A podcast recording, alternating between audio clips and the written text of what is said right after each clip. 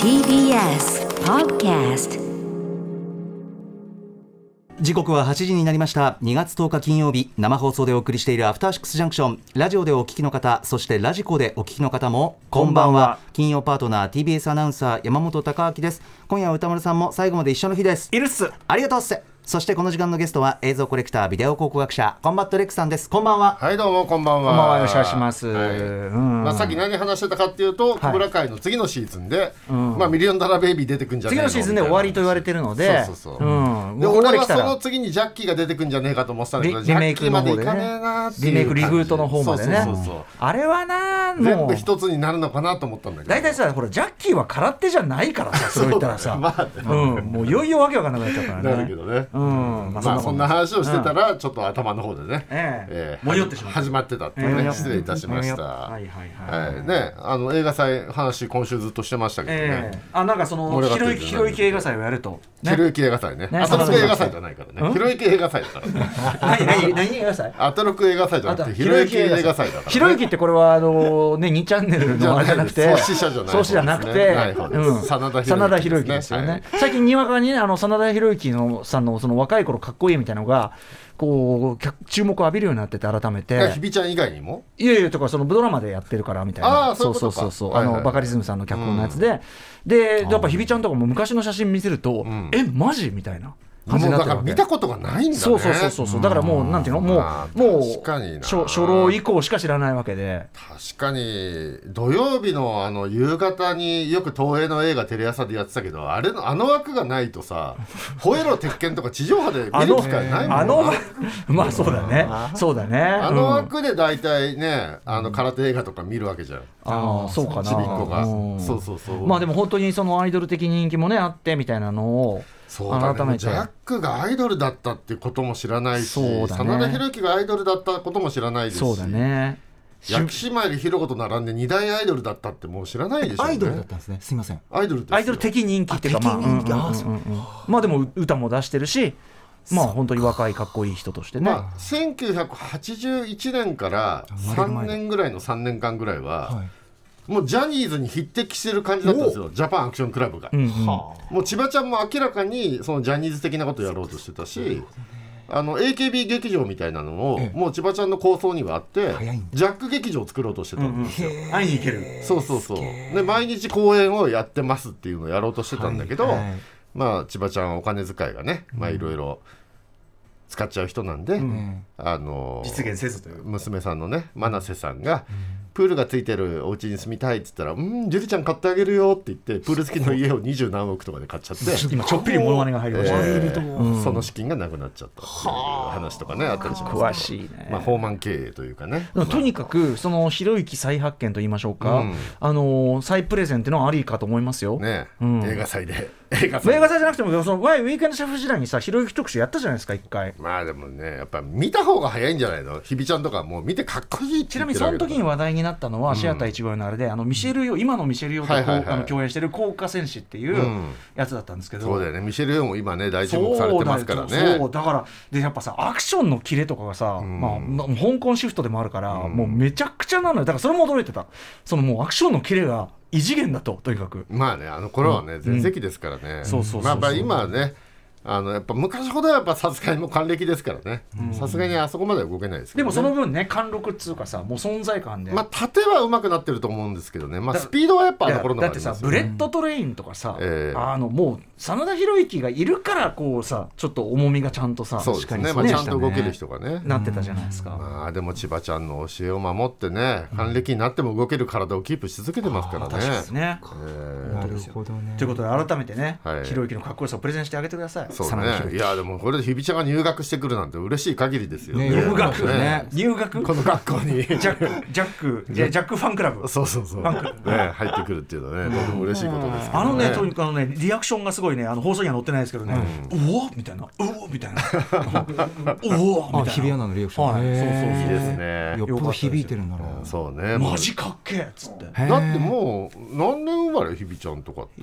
え何年生まれだちょっと調べますね。うん。ひびちゃんとかってもうアクション全くやってない時の生まれですよね。まあそうでしょうね。93年生まれ。93年生まれ。もう高校教師終わっとるやんけみたいな。あそうそう。あだからねそういうのいろいろ説明しましたよ。ううん。んあのーいろいろあのー葉月里央奈がねとかいろんな話をね説明しましたよ。葉月里央奈の行く末の話もね寿司屋と結婚してねなんて話もねそっか。うん ありましたねそんなのね。うん魔性の女ね。ありましたね。そこまで説明してなんぼですそから。んなことがありました。はい。であのちょっと話元に元に戻すじゃねえ元や。元なんか元が何もないんだけど。あの先週土曜日 うん。シアタージーロスト。ああドンブラショー。ドキャストたちが、えー第4弾初日。ドンブラショー第4弾の初日行ってきました、えー初日だ、でまあ初日1日6公演でえ3つ目の公演だったのかな僕が行ったのは、うんうんまあなんで大変だ。まあ本当のオタは一発目の回見るんですけど、大変だよ、であの3つ目のやつ行ったんですけど、いやもうまさかの2列目。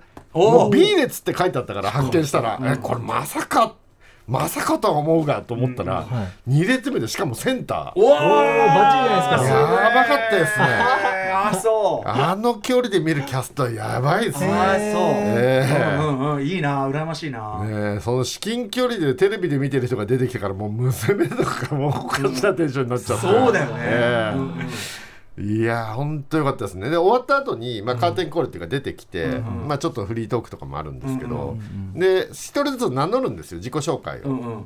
でその時に劇中のセリフ印象的なセリフを一人ずつなんか言ってから挨拶するんですけど、多分あれ公演ごとに変えてるんだと思うんですけどあの犬ブラザーがやっぱりはい。微妙なセリフ選んじゃって、えこれ名台詞でもないよなって客全員がポカンとするようなセリフ選んじゃって。犬犬塚翼のねセリフってなんだろうな、えーね、でキャスト全員に「またお前は」みたいな空気になって。ちょっと天然なのねあのね。テニスけどねすごい不器用な人なんですよ、多分、うんうんうん。であのキャほらあの話もさもともともっとクールキャラだったのが、うん。あのいやなんていうのそのご本人のキャラクターに寄せてったって言ってましたもんね、井上俊樹さんもね。だからあのなんだっけ。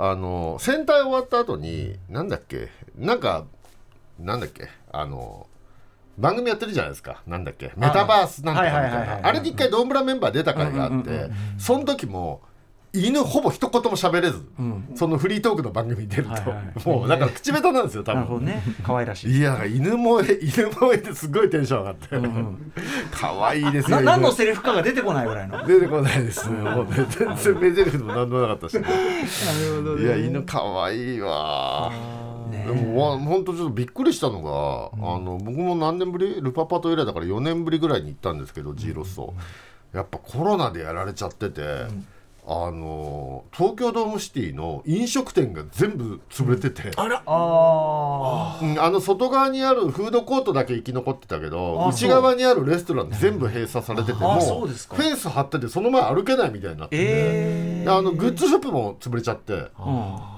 グッズ屋さんもないしもうまあかなり、リリニューアル前なのかもしれないけどね。いや違うもう閉店ですって張り紙出しちゃって、うんうんあそうです結構荒涼たる風景が広がってましたね。なるほどね。でしょうがないんでグッズはなんかだからあのその辺にテーブル並べてみたいな感じで売ってましたけどね。ー。で何でもじゃあアクリルスタンド買ってあげるよっつって一つ選びなよっつったら娘が選んだのがなぜか生地ブラザーで。うん。生地のかっていいんだけどさ。生地のいいじゃないですか。生地のが好きなのかこいつっていう。生地のいいじゃない。だって話のねある意味一番盛り上がるね一番心配なとこだよね。まあねどうなんだろう。納得するのかねどうすんだろうね。だってその美穂ちゃん美穂ちゃんって言ってもう存在しないんだからさ、どうなんだろうね。そうしかも美穂ちゃん乾くからさ聞いたまんまじゃん。あれ。もう終わりだよね。うん両方存在できるラストがあるのかそれとも美穂ちゃんがねふあのー復活してああ銃とが。夏美が消ええー、ああなるほど。犬と園にがあのねよろしくやるみたいな。まあね、うん。犬、そのにはね、その犬には、でもね、井上脚本で言うと、やっぱりあの犬っぽいあの黒とかは、うん。あの最終的に孤独に終わっていくっていうか、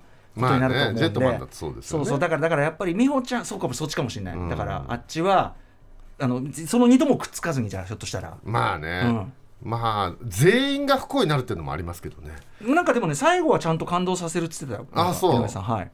ちゃんとちゃんとするそれはでも前向きに受け止めるから感動するとかそういうことかもしれないですよね。みんなね納得するっていうかその。まあまあまあまあ、うん。いやちょっといよいよ近づいてきましたんだねいやね。ーでもあと4話でまさかねその後その6が出てくるとは思わなかったですけどね。新キャラ投入かっていうここに来て。う。んでもだいぶそのだいぶいろんなことがクリアになってまそうですね。だいぶ分かってきました二ね郎の話かわいそすぎない？ジローね。やばくない？ちょっと怖かったですけどうんうねんうん。ちょっと最高。かひどすぎるよね。ひどいよね。人権とかどうなってんだっていうか。ちょっと、まあ、ネタバレもクソもそのねあのある二郎っていう、まあ、純真なキャラクターがいるんですよ、はい。で田舎ででで田舎で育った仲間たちで特にその好きな女の子とかいて、はい。ずーっといつも嬉しそうに自分の田舎の話してて、我々もそれをドラマとして見てるから当然そういうやつなんだって思ってるんだけど、はなななんとえ？まあそれはそう。一種の幻だった田舎で暮らしてる時の彼女とか友達全員存在しなかった。全員幻だった。だから旗から見たら客観的に見たらあれ一人で話して笑ってる。おー好きだ。いや結構ちょっね。とね今までうざキャラだと思ってたけどなんかジロー急激にかわいそうになっちゃそうそうそうってそうねかわいそうな感じなんですかまあ今はかわいそう、今まあね。今今まではうざキャラだったんだけど。はあそうですまあ、ただそのうざキャラとかかわいそうとは別に二郎自身は二重人格っていう問題があって、まあウヒヒとかねやってそうますからなんですよね。あとさ結構そのさ やっぱドンブラの特徴として結構重たいエピソードをやった後も平気でふざけるっていうさ。やりますね、うん、そこがやっぱりまあドンブラらしくていいんだけどね。なるほど、まあ、あとは五色田海斗何しに来てんのって話とかもね。いやでもね。まあ、それもちゃんと説明ありそうですねこのままいくとね。真のヒーロートゥルーヒーロー、うん。そうそうそう、あのおっさんがリスペクトしてる感じでしたからね、説明あんのかないのかちょっと分かりませんけどねもうね。まあね俺的にはキングオージャーにも五色田海斗出てきたら燃えますけどね。前回座出てきたらもう今後の戦隊ずっと出てほしいぐらいですけどね前回座には。ドンブラ実物キャスト陣その見た話もうちょっと聞きたいですあとね。ああでもねあの二郎がだから、えっと、前回の第3弾公演の最後の方で菅生公演第1弾があって、それで5人は出てたんですけど二郎だけで出てなくて、ええ今回は二郎が初めて合流っていうので、まあ、結構盛り上がったんですけど、二郎はね役者さんも含めね花がありますね。生で見ると、すっごい花がある役者さん、まあ、あとはやっぱ鬼シスターですね。し白川さん。鬼シスターはそのもうこれそういやなんて中の話でしか言わなくなってる。志田琥珀さんね、はい、そうまあ俺だっていまだに松井玲奈のこと激辛って呼んじゃうからね。あマジスカ学園の役目でなるほど。どうしてもねそうそうそう。秋元さやかのこととかもね、あ彫刻って呼んじゃったりとかね。もうどうしてもね役の方に入っちゃうがちなんですけど。まあまあ鬼シスター。そう、はい。鬼シスターがやっぱ分かってらっしゃるというか、はいうん。あのねそのカーテンコール出てきた後、え手を振ってるちびっ子全員探して手を振り返すっていうやっててうちの子もやってもらってもう大喜びでしたね。最高だね。い。いやーでもドンブラのね本当にこれだけ盛り上がった要因の一つは彼女がいやだと思いますよ。うん。うん。ねまああとね記事記事のも結構ね手振ってました。シロさんねあ子供に。の多分演劇慣れてる感じうん。そうそうそうがすごいして。ご自身でね演出なんかもされてそうそうそう、ん。であの記事と鬼シスターはちょっと仲良いっぽくてあそうです小声でなんかちょっと、わちゃわちゃしたりうん、したりしてましたね。うん。ちょっといい感じでちょっとハッピーになりますあねー。犬はもうガチガチみたいな、可愛いよね。えー。うん。あと猿は猿も慣れてる感じしましたねやっぱね。あのねモデルさんとしてね活躍されてきた。うん猿も相当慣れてる感じしましたね。あのドンブラザーズの話。まあまあそれはさておき。でも歌間さんもこれ3月もや半ばぐらいまでやってるから、んうん。どっかで平日だったら割と券取れるそんなに回転してんだ。大変だねマジで。そうそう。平日もやっててそれで1日6公演だから、いやまあ多分もう撮り終わってるからある意味暇だっちゃ暇なのかもしれないなんだけどもこれってあの本編撮ってる人同じぐらい体力的にはきついってそうだよ言われてるんで、ね。まあ私あの地元ですから。そうね。ねはいはいはい。であれですよ。東京公演が終わったら地方もあるみたいなんそうなんだ。で最後千秋楽が大体大阪で終わるんですけど。でへ大阪は大体キャストが走り切ったか、うんっていうその開放感でみん。な泣いちゃうので、だよね。そう。そりゃそうでしょ。オタクはだから大体東京の初日と千秋楽見て最後大阪も絶対行くみたいな人は結構多いですよね。今年大阪やるのかなどうなんだろうな、うん。今コロナでねコロナだからでも握手とか撮影会がないんだよねね。ちょっとそれは残念でしたけどね、はいありがとうございます。ああと無駄話もう一個していいですか、何ですか？あの今週の月曜日、2月6日、NHK の映像の世紀バタフライエフェクトってやってるじゃないですか、今週ブルース・リーだったんですよ、ああはいやあれなかなか素晴らしかったですよ、うんあそれまだ見てないや。あのねブルース・リーが要は香港とあイギリス人の血が入ってるんで、その香港でもやっぱりその反映感情があるんであの結構阻害されてるんですよ。うん。でアメリカに行ったらアメリカでもアジア人ってことで阻害されて、両方の社会で阻害されたり差別を受けてきたブルース・リーが、映画で「燃えよドラゴン」で大成功したことによって、どれだけマイノリティに勇気を与えたかっていう特集で、はい。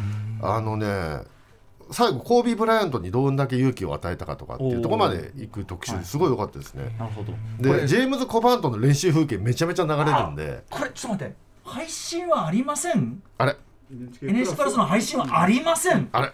あってことはどこにもないのか。まあだから再放送再放送待ちばいいね。そうね。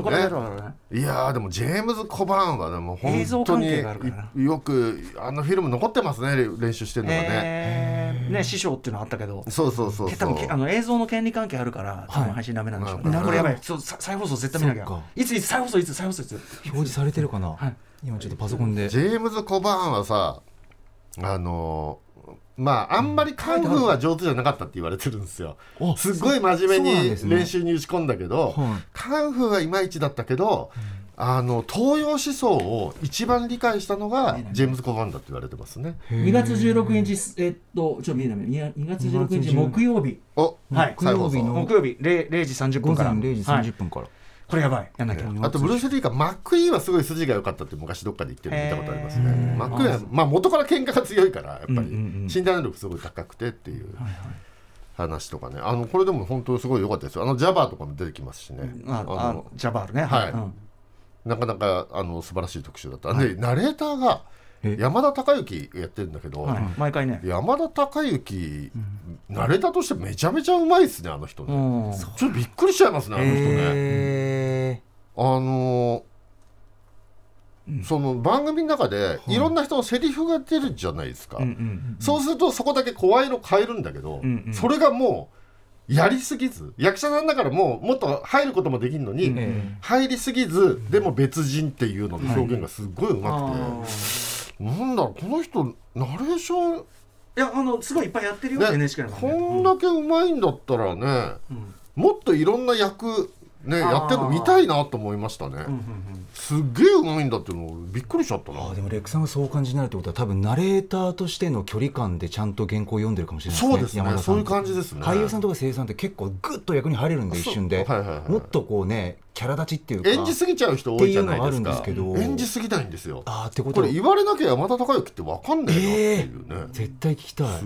ごい上手ですよ、まあちょっとね高木とかプロが聞いたらどうなのか分かんないけど。いへえ興味深いですやねあの人何でもできんなと思って。あそう、やりすぎるとねあの番組とか素材によってはうって逆に引いちゃいますもんね、見てる人聞いていや俺る人正直見る前はまた山田孝之が今回もナレーションかって言ってブルース・リーなんだから今回は岡田准一にするとかねえのかよとか思いながらまあ見てたんですけどはいはい山田孝之でよかったなと思う吹き替え部分もね。思いましたね。あそうですか。すごいよかったです。あ2月16からもうすぐだよね。へえはいはい。絶対見よう。これあの見逃した皆さんもねぜひご覧ください。てか配信見のこれを見逃すとちょっと見れないかもしれないから。かもしれないですね、えー貴重な情報。はい。はい REC さんの最近。バタフライエフェクト。映像の世紀。はい。ありがとうございます、うん。さあということでそんな REC さんとこの後1週間のアトロクプレイバックします1週間でお送りしてきた情報や聞きどころをまとめて紹介するアトロクフューチャーパスト改めて本日のお相手映像コレクタービデオ考古学者コンバット REC さんです。お願いします、はいよろしくお願いします、はい。さらに今夜宇多丸さんも最後までいらっしゃいます。一応悪いってか。いいってばよ。それでは台本に書いてある。はい、ありがとうございます。早速、今週のアフターシックスジャンクションを振り返ります。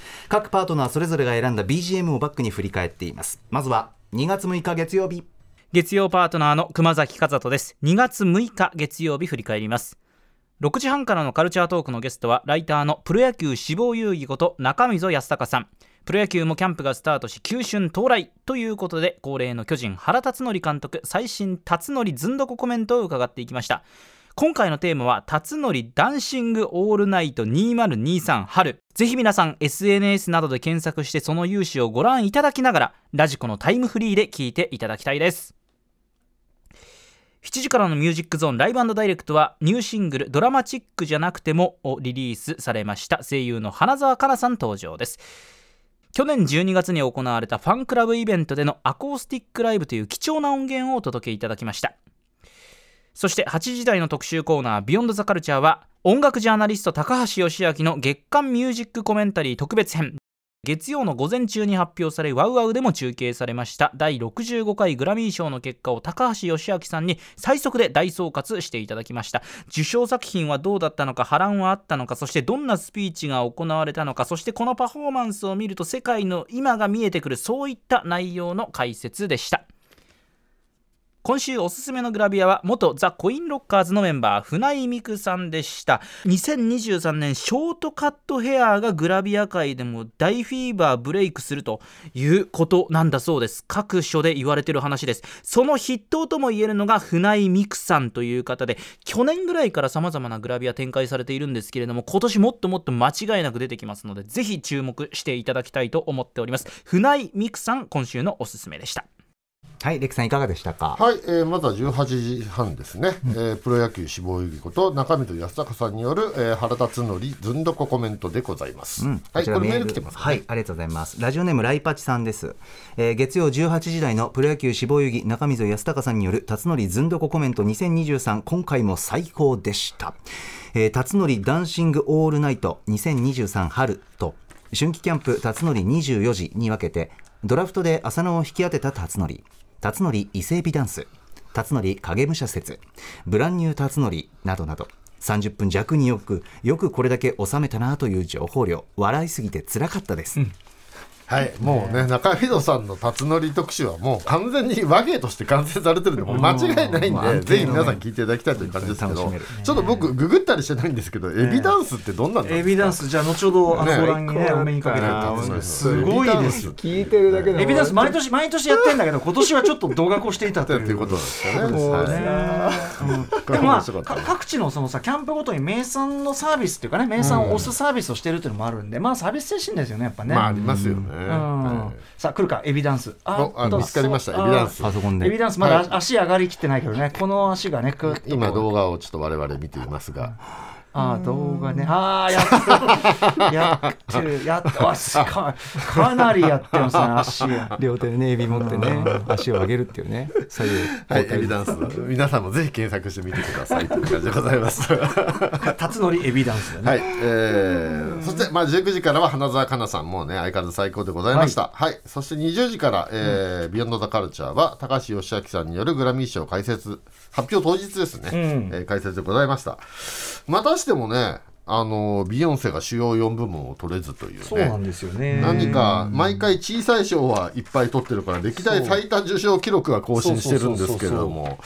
これ何なんですかね？その先週のね、あの特集でも、アフリカ系の人がなかなか、ね、取れないという解説ありましたけこれまではその選考委員の、うん、まあ、ある種偏った構成っていうのが問題だったかもしれないけど、うん、まあ、今も投票で決めるようになったけどそういう意味ではまだ投票するメンバーの偏りもあるのかもしれないし、ね、あとまあビヨンセ今回すごくみんなビヨンセビヨンセってなんていうこうそっちに向かって進んでる感じだったから、逆にある種の人は逆張りっていうかじゃあ違うところ入れとこうみたいな、ね、あったのかもしれないですけどただまあリゾはリゾでね、全然、まあ、リゾは取ってますけど、だからアフリカ系レーグといっても全く取れないわけでもないじゃないですか。もちろん、まあ、昔だってマイケル取ったり、ホイットニー取ったり、ローリンヒル取ったりまあ、てかマイケルぐらいからちょっと風向きがってことじゃないですか、やっぱね。うん、でも、そんな、ビヨンセが取れない理由がよく分かんないっちゃ分かんないですよね。うん。なんでこんなにビヨンセだけが取れないのかっていうのがよく分かんないっちゃ分かんないですよ、ね、まあ、みんなそう思ってるから、多分、ね、言ってるってちょっと騒ぎになってるんですよね、これね。これ来年どうなるのかっていう感じでございます。はい。はいえー、こちら音楽流れますね。ラジコのタイムフリーで聞いてみてください。さあ続きましては2月7日火曜日。火曜パートナーの宇垣美里です。2月7日火曜日振り返ります。6時半からのカルチャートークはチョコレートバイヤー木之内美里さんにバレンタインデーが近づいてきたということで今年のバレンタインチョコの傾向やおすすめのチョコレートについて伺いました。あんまりにも美味しそうおしゃれなチョコレートたちと言ったら南アフリカのジャック・ラビット、そしてウクライナのリビューハンドメイドチョコレート、ホワイトデーに向けてすでに注文完了です。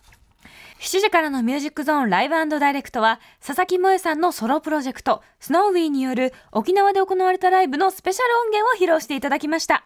そして、8時台の特集コーナービヨンドザカルチャーは、読書についてあれこれ語らう雑談企画、ブックライフトーク。今回は元 SKE48 のメンバーで役者、作家の松井玲奈さんにこれまでの読書遍歴や読書に対するこだわりなどを伺いました。松井玲奈さん、掘れば掘るほど面白い女ちょっと変わっているところが垣間見えて好きにならざるを得ません。そして松井さんの人生の一冊であるよだかの片思い思い入れの大きさを知った上でなおさら映画絶対見たいいや見ねばはいレクさんいかがでしたか、はい、えー、これは20代ですね。やっぱこの日はブックライフトーク、えー、松井玲奈さんがいらっしゃいました。はい、えーメールいただいております。ラジオネームキラキラ星さん、えー印象に残ったのはブックライフトークフィーチャリング松井玲奈さんです。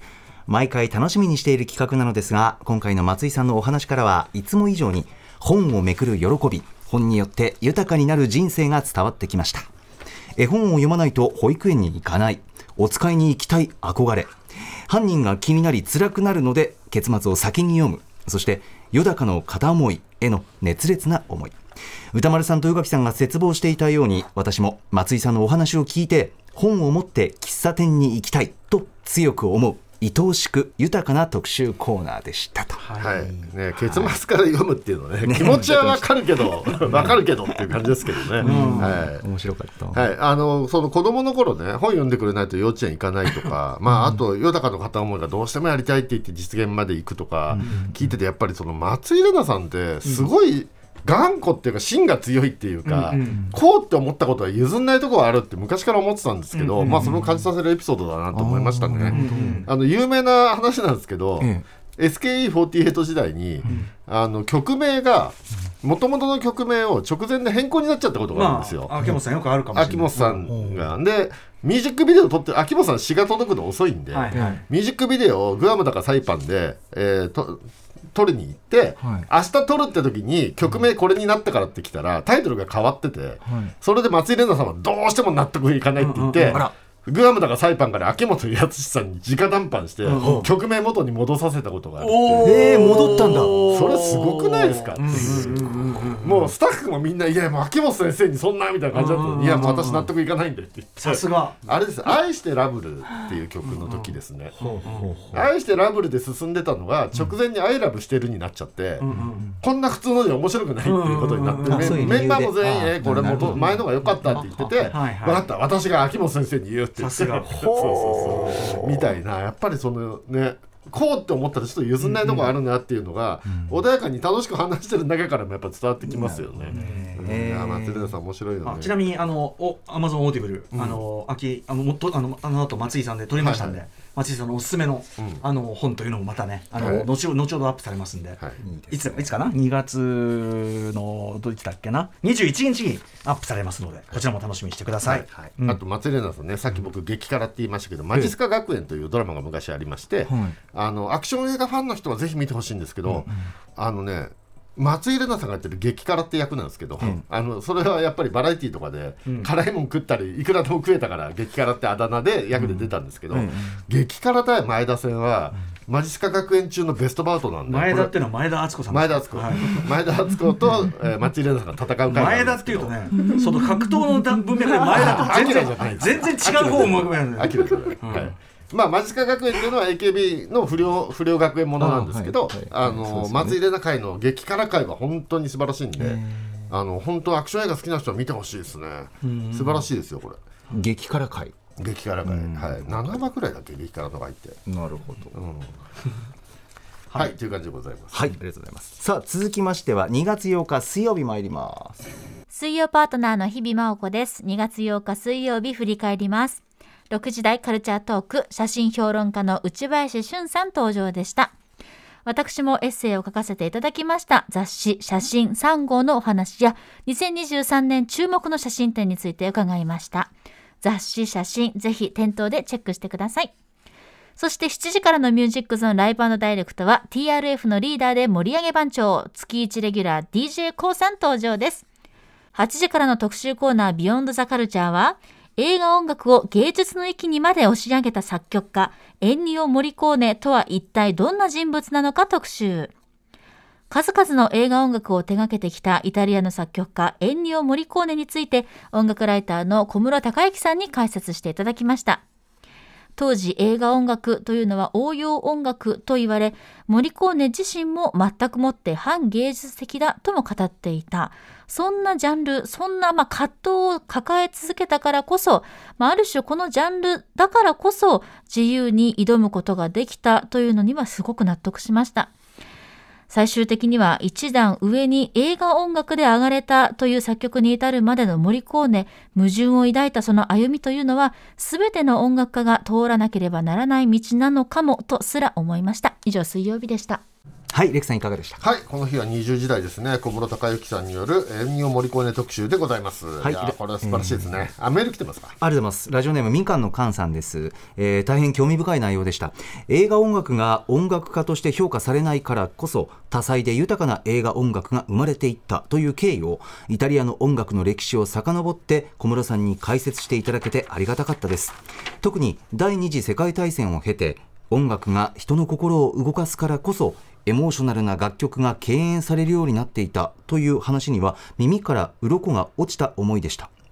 今後他映画音楽作家の他の映画音楽作家の来歴や作風にまつわるお話など小室さんの解説で、えー聞けたら嬉しいなと思いますということです。はい、知らない話もいっぱいあってね、ちょっとね、面白かったですね。これ、ニーノ・ローダとジョン・ウィリアムスと同門だとかね。フレードフレードアルフレード・カゼッラさんの、まあ、孫弟子という意味で、えまあ、演技をあのジョン・ウィリアムスも演技をモリコーネもある意味兄弟というね。ね。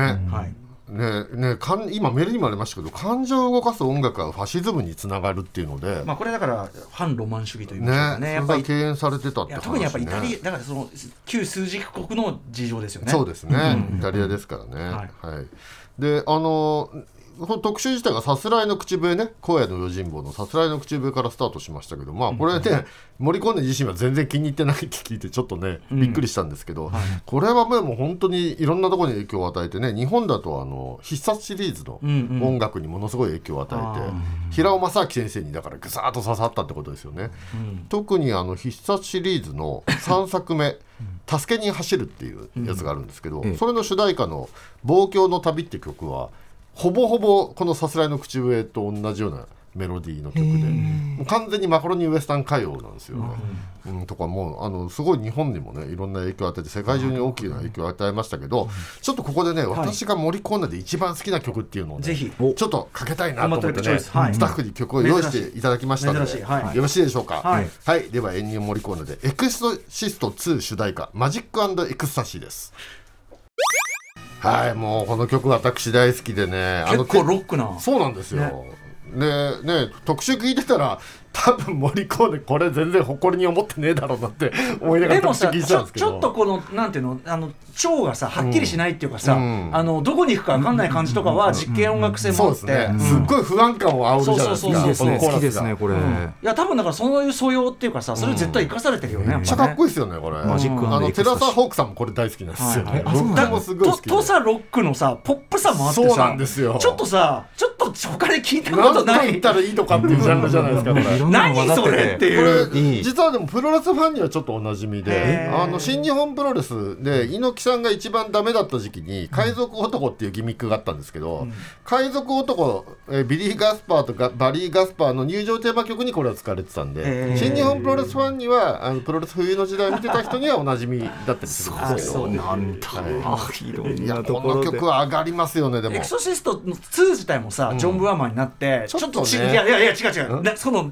謎のパワーっていうか全然その1とかあとは3は3でいいんだけど、うん。3ちち違う3いいんだよ、そうだけどちすごい違うパワーがあって俺これ聞くと2の高揚感あーうん、結構そうそうそうそう。そういう感じもあるかなと思って。いやでもね。これ。小室さんとねその終わった後も話してて、その実験性みたいなものが生かされてるあれでいうと、えあのぶ優勢からの物体 X あの、うん。えあのヘイトフルエイトでも途中引用されてた、あそあの音楽とか結構実験音楽的なラインで盛りああのやってるよねみたいな話をしてて。面白いですよねやっぱりメール盛り込んでいね。やでもそのやっぱりこの特集でもやっぱりそのモリコーネが、その絶対音楽と応用音楽の狭間でずっとね悩ん悩んでたっていう話だと思うんですけど、で評価がひね低いっていうことで芸術家としての評価がどうしても上がらないという悩んでたっていう話ですけど俺これ聞いててちょっと自分のは自分の好きな話に寄せちゃって申し訳ないんですけど、ええ。千葉真一とアクションの関係にすごい似てんなと思って聞いてたんですよね。やっぱ千葉さんってすごいアクションアクションできることやることに誇りも持ってるけれども、それやってるとあのサーカスだって言われちゃうっていう悩みを抱えてて、誰よりも強いこだわりがあるのにアクションっていう言葉にすごい敏感過敏になって、下手にアクション俳優とかアクション映画って言われると急に切れたりとかってよくあったけど、演技はアクシアクションだろ全部ってね。そうそうそうそう、レディーアクションって言うでしょっていうね、あのいつものやつですけどとすごい似てるなと思いましたね、そうだからなんだろうねその自分が誇りを持てるかどうかと他者からの評価の関係って難しいですよね。まあね。うん。でも最後にそれがねうまく統合できたのがあのそうね、自自分で一番気にとっては最終的にはちょっと、うん。あのゴールがあってよかったなと思います鑑定士の顔のない依頼人でそれが完全にはい統合されたって話もね。はい、という感じであの本当素晴らしい特集なんでねぜひ皆さんも聞いてください。はい、音楽と一緒にラジコタイムフリーでぜひ。さあ続きましては2月9日木曜日です。木曜パートナーうないりさです2月9日木曜日振り返ります。6時台カルチャートークはついに始まったアトロクブックフェアに参加いただく書店とお電話をつなぎました。大阪市にある本のお店スタントンの田中さん。東京中井の伊能書店の伊能さんにそれぞれお話を伺いました。ご参加本当にありがとうございます。全国大変な数の書店さんが参加してくださるということなので今後も番組の中で全国の書店員さんにお話を伺っていく予定です。楽しみです。そして7時からのミュージックゾーンライブダイレクトはミュータントフューチャーハイブリッドダンスミュージック製造工場ことさよ姫坊さんが登場。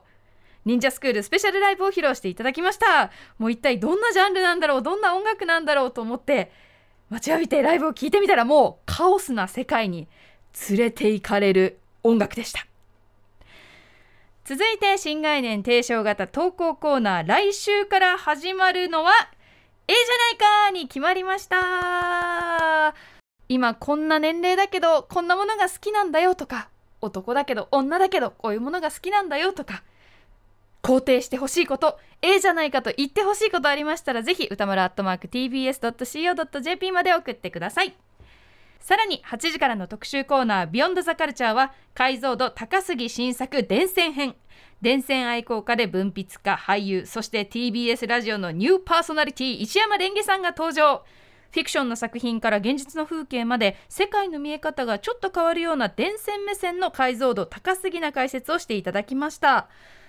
私にとって電線って、まあ、生活必需品インフラという印象がとても強くてその映像作品における役割って意識したことなかったんですけどレンゲさんの話を聞いていると電柱と電線ってもう作品におけるバイプレイヤーであり花だなと思いました。その主役のスケール感を強調させるための役割だったりがらんとした空間に広がるその電柱と電線映像に花を添える役割だったり言われてみると確かにこの映像の中に電柱がなかったら電線がなかったら寂しいよなって思いながらそういった想像をしながらレンゲさんのお話を聞きました。とっても面白かったです。ということで以上木曜日でした。はいレクさんいかがでしたか？はい、えーまず18時半ですね、アトロクブックフェア情報ということで、えー今日から始まったんですかね？そうあのあのいろんなとこあの順番違うんですけど、はい。おあの時差はあれど、はいそうです。早いところは今日から始まったということで、これね、いろんな本屋さんとつないだんですけどね、ええ。はいまさかの矢部太郎さんがね、本屋にいたっていうのこれびっくりして、伊能商店得した気分になりましたけど、すごいよ嬉しかったよね、はい。うん。これでもいろんな本屋さんね、あの小川さんが随分営業されたということで、そうなんですよ。小川さんがめちゃくちゃ頑張ってくれて飛び込みで行ってこう掛け合ってくれたりとか、えでもこれ名刺くれたら別に俺も近所の本屋ぐらいだったら挨拶行くよ。本当ですか？やってくれますか、名刺くれるればね。名刺？いやそあのブーコンバットレックフェアいなんとか委員会とかがあれば。そんな名刺ないでしょ別に。そういう飯いやそれでは作らないと。はい。さすがにいけないですよだって俺の名刺ビデオテープ録画再生コンバットレックって書いてあるんだよ。それ持って本屋行ってもでさも名刺あるんだやっぱああるある。それ持ってっても誰もフェアやってくれないビデオテープ録画再生。普通肩書きがそれだからそれで本屋にブックフェアやってやってほしいんです仕けど。事じゃねえー、なんか結構いいなんかだからブックフェアなんとか委員会とか作ってあの出てる人たちみんなでばらまいてみんなみんな近所の本屋一軒は行ってくださいって頼めばすげえいろんな本屋増やせるんじゃないかなと思います、ね、なるほどね、はい、なんて思いながら聞いてました、はい。あでもタコシやるからね。あタコシね、そうね。タコシありますもんね、はい。はいで、19時台、えー、さよ姫坊さん。2回目のご出演ですかね。そうですそうです。はい、い。やー今回もかっこよかったですね。素晴らしい、ね、ベイパーウェブのシーンから出てきたってことですけれどもあの今回のはねその、まあ、ハードコアテクノブレイクビートドラムベースガバとかいろんな9080年代末から90年代の電子音楽シーンの音が全部歴歴史が融合したようなハイブリッドな音楽なんだけど、なんかデトロイトっぽい泣きな感じも一部あったりして、でやっぱ全体に串を通してるのはやっぱテクノっていう聞いた感じになるっていうのはね素晴らしかったですね、これね。なんか90年代にジェフ・ミルズ初めて聞いた時のような感じをちょっと思い出しますね。すごいなそれは。うん、なんかちょ当時ジェフ・ミルズって宇宙人って呼ばれてたんだけどなんかその感じに近いですね。なんかなんかすごい才能だなと思いますね、もう僕これすごい好きですね。ぜひ皆さんもねちょっと聞いてみてくださいという感じでございます。はい、そして、えー、20時代ですねはい、えー石山レンゲさん。石山レンゲさんがいらっしゃいました、ということでびっくりですね。時の人ですからね。はい時の人がいらっしゃいました。これメール来てますかね？はい、えーこちらラジオネームオレンジ道路さんです。石山レンゲさんの電線のお話を聞いて電線がどこまで続くんだろうと思っていた記憶を思い出しました。田舎育ちだったため東京に憧れていた僕は鉄塔を見てこの電線を伝って東京に続く東京タワーの子供のへその緒なんだと。あこの電線を伝って東京に続く東京タワーの子供のへその女へえ。今考えたらバカなことを考えていたなという幼少期の思い出が蘇ってきました。石山さんの感性に自分の過去の記憶が触れられて楽しい放送内容でした。とことです。はい、あのね、今、電線の話、真面目にメールいただきましたけど、まあ、その前にですよ、うん。やっぱりね、冒頭で新番組の話をね、えー歌丸さんが根掘り葉掘りとね、聞いていますので、ぜひね、新番組気になってる方はね、コネクト新番組コネクト気になってる方は、ぜひそこも聞いていただきたい4月ですね。3日からです。はい、うん。あのこれあれですよ。前回僕たちのイベントで島尾さんがハシピにしつこく食い下がったところが大体分かってるんで、いつ頃オファーが来たのかとかね。はいはい。最初来てどうだったかとかっていう。結構ギリだったね。クリスマスってからね。ね。クリスマス過ぎぐらいって言ってた言ってた言ってた。ね。えってことはもう年末だからまだね、全然準備もできてないですよね石山さん側のね、ね。結構急なんですね。いやまあこれはかなりイレギュラーかと思いますがね。ああもうちょっと早いのかね、僕あのこの「アフターシックスに移行する前はもうちょっとさすがにあもうちょっと早かった。ありましたよ、あと前振りもあったからね。そのやる気あんのみたいななあなるほどね、うんうんうん。いやでもなんかねあのそ去年のそのクリスマスからまだ1か月ちょいじゃないですか。そねの間に何があったのかって考えるともうそれだけで1時間聞きたいわと思いながら聞いてましたけどね。でもねあのちゃんとそのなんていうかちゃんと助走としてアダプトというねね。土曜日からの番組をちゃんとやってるんでね。確かにこんだけ時間ないとなんかやんないとね、っていう感じもしますね。い、やーだからすごくいいと思います、うん。でもまだね言えないことだらけでしょうね。あのパパートナーと曜日パートナーとかコーナーどうすんだとか構成どうすんだとかも今決めてる最中でしょうからね。コンバットレックじゃないですよね。え いやだ何も言われてない。何にも言われてません。まさかね。はっきり言いますけど何も言われてません。何も言われていない。言われてません。はい。い。やーでもこれはねなんかもう聞いててなんなんかドキュメントって感じでね、現在進行形の話だからすごい楽しかったな。なんか。確かにな。んか石山さんもいまだになんかね、半信半疑な感じもちょっとあるっていうかね。いやでもそれもわね。ね僕はさまださウィーケンドシャッフルさ毎週土曜生で、そのずっとやり続けたけど、い石山さんも本当にさまあ基本的には出演者としては出てたし、あと聞いてる側だから、はい突然だからもうすごいよねこれね。びっくりするよね、ん。聞いてた番組で。引き継いで次やってくんねって言われたらね。でもね俺は本当にナイス人選だと思ってる。最高だと思う本当に、うん。なのですごい楽しみですコネクトはい、そして後半後半じゃないね、えっと、本題。本題は 本題はエンタメ作品の中の伝線描写という話でございました、まあお話自体はねあのいつもの伝線愛伝線愛を語る話ですけど、あの僕ちょっと聞いてて思い出したんだけどあのこれいつかな？40年ぐらい前30何年前だと思うんだけど、あのスタジオの上のあの画家の加藤直之さんいらっしゃるじゃないですか、あのパワードスーツのデザインとかされた、うんうん。あの早川の SF の表紙とかいっぱい書いてる、ええはい。加藤直之さんとあのマシデンのデザインやったりしてる画家の横山光先生いるじゃないですか、横山先生と加藤直之さんの対談かなんかがあって、はい2人が絵を描き始めた頃の話をしてて、はい。最初の頃は電柱の絵ばっかり描いてたって話そういえばしてたなって聞いてて思い出しましたね。やっぱりその2人とも日本を代表する SF 画家じゃないですか、SF に行く画家の人ってやっぱり電柱に惹かれるんですよね。確かにそう。電柱のメカンとかすごい描くのが楽しくて。やっぱそのコードがグニーってこう絡まってて、うん。ちょっと生物感すら醸してるような感じはね、うん。そそる感じがあるかもしれない。そうそう。なんか聞いててねなんかそれを思い出したなっていう感じ。あと俺今その話を聞いてさらに思い出したことがある、あの「風立ちぬ」の時に、あの大正時代とかの街並みをそのスタッフに調べさせてそのねあの宮崎駿さんが、で街書かせるんだけど、の大正時代のその電柱とか書くのよ。当時のその写真ちょっと調べてとか、調べた通りに書くと、お前はこんなね史実通りだからといってこんな醜い電柱が書きたいのかみたいな むちゃくちゃを言ったっていうのを思い出した。ファンタジー電柱を描くと ファンタジーか分かんないけどとにかく調べろって言ったじゃんっていう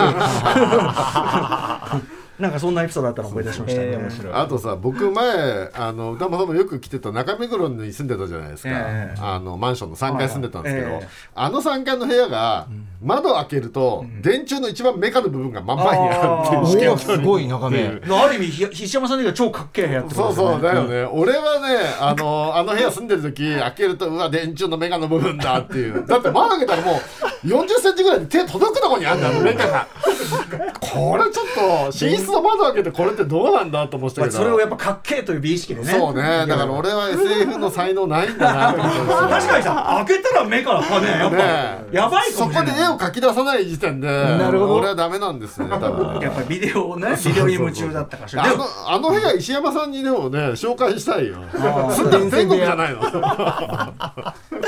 あれでも近くで見るとでかいんだよねあのメカ、いつも下から見てるから小さいんだけど、あ距離あるから。真ん前にやると超でかいんだよ。電柱の上の方のえーそうだっけね。窓開いてるとこほとんど見たことねえから。そうだったん常にカーテン閉めっぱなしだったからね。そうなんだ。はい。な感じでございます。ありがとうございます。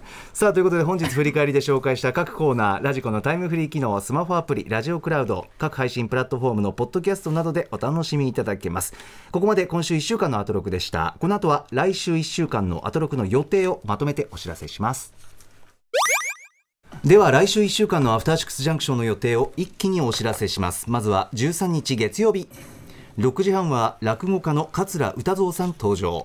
念願の英語落語イギリス公演の土産話を伺います。7時はニューアルバム「紆余曲折集」のリリースを控えるチャランポランタン登場。8時はノーナ・リーブス西寺豪太プレゼンツ。洋楽スーパースター列伝。90s ガールズ R&B グループ編。14日火曜日。6時半は文筆家の岡田育さんが映画を見てから見に行きたい。2023年のおすすめミュージカルを紹介。7時は謎のパーティー集団 DJ おめでとうによる祝バレンタインデーミックス。8時は映画ライター寺澤ホークさん登場。マーベル・シネマティック・ユニバース最新作アントマンワスプクアントマニア公開前に押さえておきたい。MCU フェーズ4事件簿特集。15日水曜日。6時半は映像作家建築家の瀬尾健二さんと国立映画アーカイブの稲垣遥さんに映画祭建築映画館2023について解説してもらいます。7時からはエアコンブンブンお姉さんがプロデューサーの CMJK さんとともに登場。8時は保管するにも予算が足りないとニュースにもなった国宝がどのように保管メンテナンスされているのか。東京国立博物館の松島正人さんと和田博さんに伺います。16日木曜日6時半はゲームジャーナリストのジニさんにドラマ版「ザ・ラスト・オブ・アス」の魅力を解説してもらいます。7時はシンガーソングライタープロデューサーのル・メイクアップ初登場。8時は最新作「別れる決心」公開直前。韓国映画界の奇才パク・チャヌク監督インタビュー。by 森直人。17日金曜日。6時半の週刊映画時評ムービーウォッチメン。来週はフォールを評論。